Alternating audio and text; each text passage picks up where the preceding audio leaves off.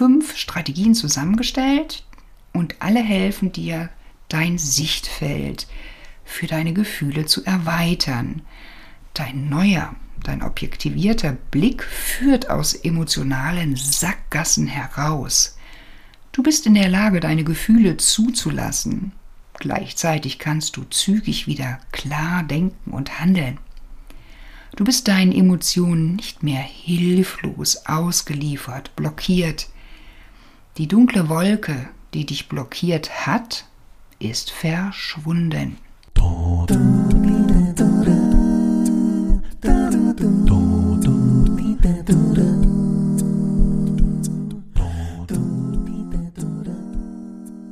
Herzlich willkommen zu einer neuen Folge vom Podcast Mental Up Your Life mit deinem Host Claudia Winkel. Und heute geht's weiter mit der Folge 56 und dem Thema negative Gefühle und dein konstruktiver Umgang damit. Und zwar geht es darum, warum Gefühle überhaupt wichtig sind für ein gutes Leben, welche Vorteile du daraus ziehst, wenn du mit diesen negativen Gefühlen umgehen kannst und dann wie immer ganz handsam und praktisch fünf Strategien, wie du neue Wege in deinem persönlichen Umgang mit negativen Gefühlen findest. Und damit geht's auch gleich los. Wie ist es um deine negativen Gefühle und deine Stresskompetenz bestellt? Wünschst du dir manchmal einen entspannteren Umgang mit deinen negativen Gefühlen? Fragst du dich manchmal, warum du immer wieder so aufbrausend oder auch viel zu zahm reagierst, um deine Interessen zu vertreten? Warum sind denn Gefühle so wichtig für ein gutes Leben? Gefühle geben dir Informationen darüber, was wirklich wichtig ist in deinem ganz persönlichen Leben. Die negativen Gefühle spiegeln deine Werte wider, deine Bedürfnisse und damit auch deine Grenzen. Bist du dann in der Lage, all deine Gefühle, die negativen wie auch die positiven, anzunehmen, dann steckt hier unglaublich viel Entwicklungspotenzial für innere, für mentale Stärke, für Resilienz und ausgeprägte Lebenszufriedenheit. Umgekehrt, umgekehrt negativ, wer über längere Zeit seine unangenehmen Gefühle hinunterschluckt oder auch verdrängt, wird in der Regel krank manchmal sogar chronisch krank. Die Wichtigkeit von negativen Gefühlen für das eigene Wohlbefinden findet sich ganz aktuell in der neueren Strömung unter dem Begriff positive Psychologie 2.0 wieder. Nochmal zur Erinnerung, wer meinen Podcast äh, schon häufiger gehört hat, der kennt auch die positive Psychologie und für die, die sie noch nicht kennen, Ganz kurz äh, formuliert geht es bei der positiven Psychologie um den jungen wissenschaftlichen Zweig, der sich in der Psychologie mit dem gelingenden Leben beschäftigt.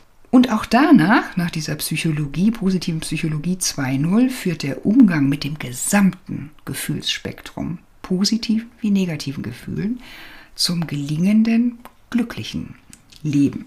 Damit komme ich auch gleich zu Punkt 2. Ein aktiver Umgang mit negativen Gefühlen, mit deinen negativen Gefühlen, hat folgende Vorteile für dein Leben. Punkt 1. Eine erhöhte Lebenszufriedenheit. Das konstruktive Beschäftigen und Nachdenken mit negativen Gefühlen eröffnet dir neue Wege und Sichtweisen, wiederkehrende, vor allen Dingen wiederkehrende Probleme dauerhaft zu lösen. Dein gesamtes Verhaltensrepertoire erweitert sich. Zweitens, du kennst deine eigenen Werte und das ist von unschätzbarem Wert, sprich kostbar. Du kennst deine wichtigsten Werte und kannst daher deine Bedürfnisse, deine Wünsche und auch deine Grenzen ganz klar nach außen kommunizieren. Punkt 3, der dritte Vorteil, du bist mental stärker. Kannst Probleme und Stress mit angemessenem Abstand betrachten. Diese Haltung hilft dir dabei, diese Herausforderungen eher als Chancen zu sehen, Dir gelingt es auch unter Druck Ruhe zu bewahren. Ein Meilenstein für weitere private und berufliche Erfolge. So, und damit geht's weiter mit Punkt 3, was du denn dafür tun kannst. Fünf Strategien für neue Wege im Umgang mit deinen negativen Emotionen. Hier habe ich fünf Strategien zusammengestellt und alle helfen dir, dein Sichtfeld für deine Gefühle zu erweitern.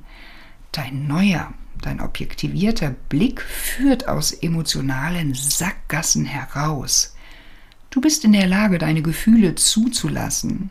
Gleichzeitig kannst du zügig wieder klar denken und handeln. Du bist deinen Emotionen nicht mehr hilflos ausgeliefert, blockiert.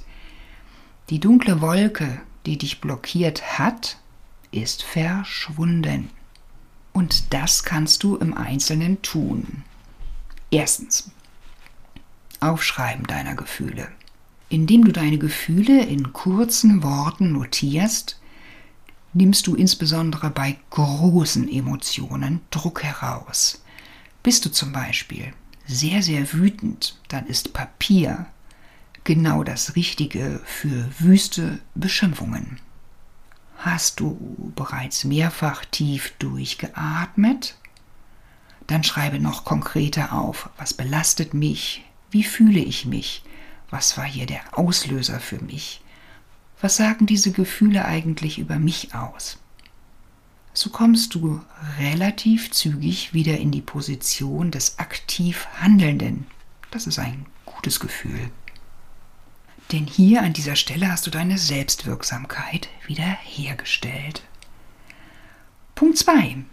Achte auf deine Sprache und auch deine Wortwahl. Die Art und Weise, wie ich über eine Sache bzw. über einen Menschen spreche, wirkt sich ganz stark auf meine Gefühle und auch auf meine Lern- und Veränderungsbereitschaft aus. Begegnen mir zum Beispiel im Kontext Emotionen und neues Lernen die Begriffe Stress, Druck, Anspannung oder müssen, wir müssen jetzt, reagiere ich eher zurückhaltender. Dagegen laden Begriffe wie neue Aufgaben, Gelegenheit zu wachsen, Gelassenheit, möglich machen, eher ein.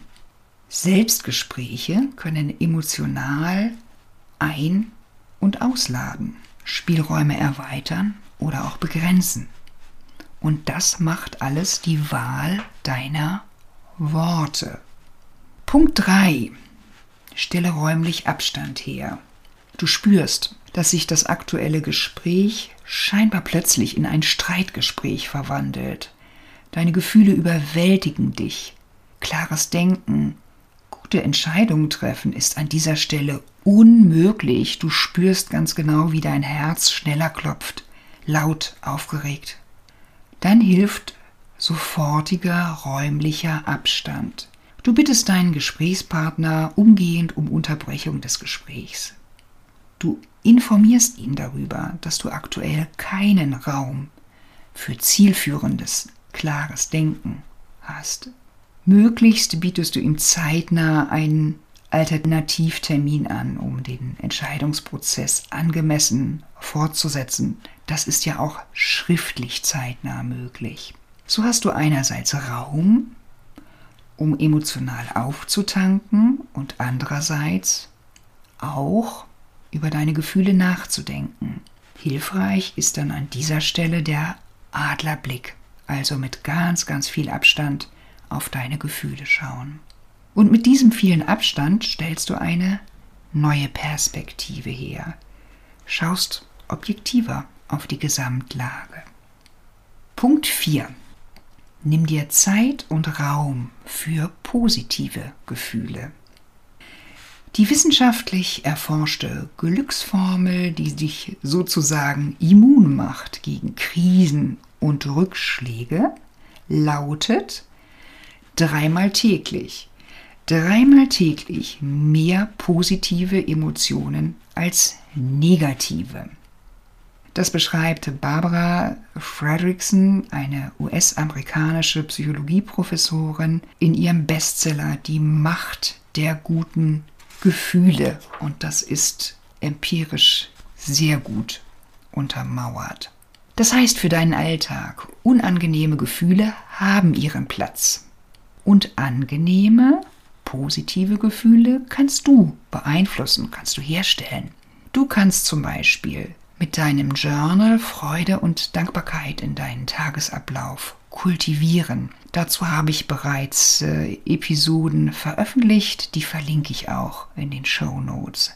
Oder du nimmst dir jetzt in dieser wunderschönen Frühlingszeit beim Spazierengehen deine Umgebung in den Blick. Dann schaust du dir die blühenden, die leuchtenden Tulpen, Narzissen, die ersten Obstbaumblüten an. Oder lässt dich treiben und beobachtest einfach ganz intensiv das Wolkenmeer. All das, was deinen persönlichen Neigungen entspricht, was dir gut tut und mit wenig Aufwand umzusetzen ist. Und last but not least Punkt Nummer 5. Unterbreche deine Negativspirale körperlich. Wer noch noch Meister im Grübelspiralen drehen ist, sich hier stark in emotionale, negativen Gedankenketten verlieren kann, kann dennoch zügig, insbesondere über körperliche Reaktionen, eingefahrene Muster unterbrechen. Hier unterstützen dich abhängig von der jeweiligen Situation zahlreiche Atemübungen, Dazu verlinke ich ebenso in den Show Notes. Dazu gibt es bereits eine Episode zu Atem- und Entspannungsübungen. Dann helfen außerdem sportliche Aktivitäten, und zwar die sportlichen Aktivitäten, die bei dir mit Freude gekoppelt sind, zum Beispiel weil du mit deinen besten zwei Freunden gerne gemeinsam joggst oder was immer dir gut tut. Und für diejenigen, die mehr die Entspannung im Blick haben, dann hilft hier Yoga oder progressive Muskelentspannung, autogenes Training und ähnliches. Der hier gewonnene Abstand ermöglicht dir dann wieder den Blick aufs Wesentliche. Viel Spaß beim Ausprobieren. Lass es dir gut gehen. Zwei schöne Wochen. Bis dahin, bis wir uns wiedersehen. Mach's gut. Ciao. Claudia.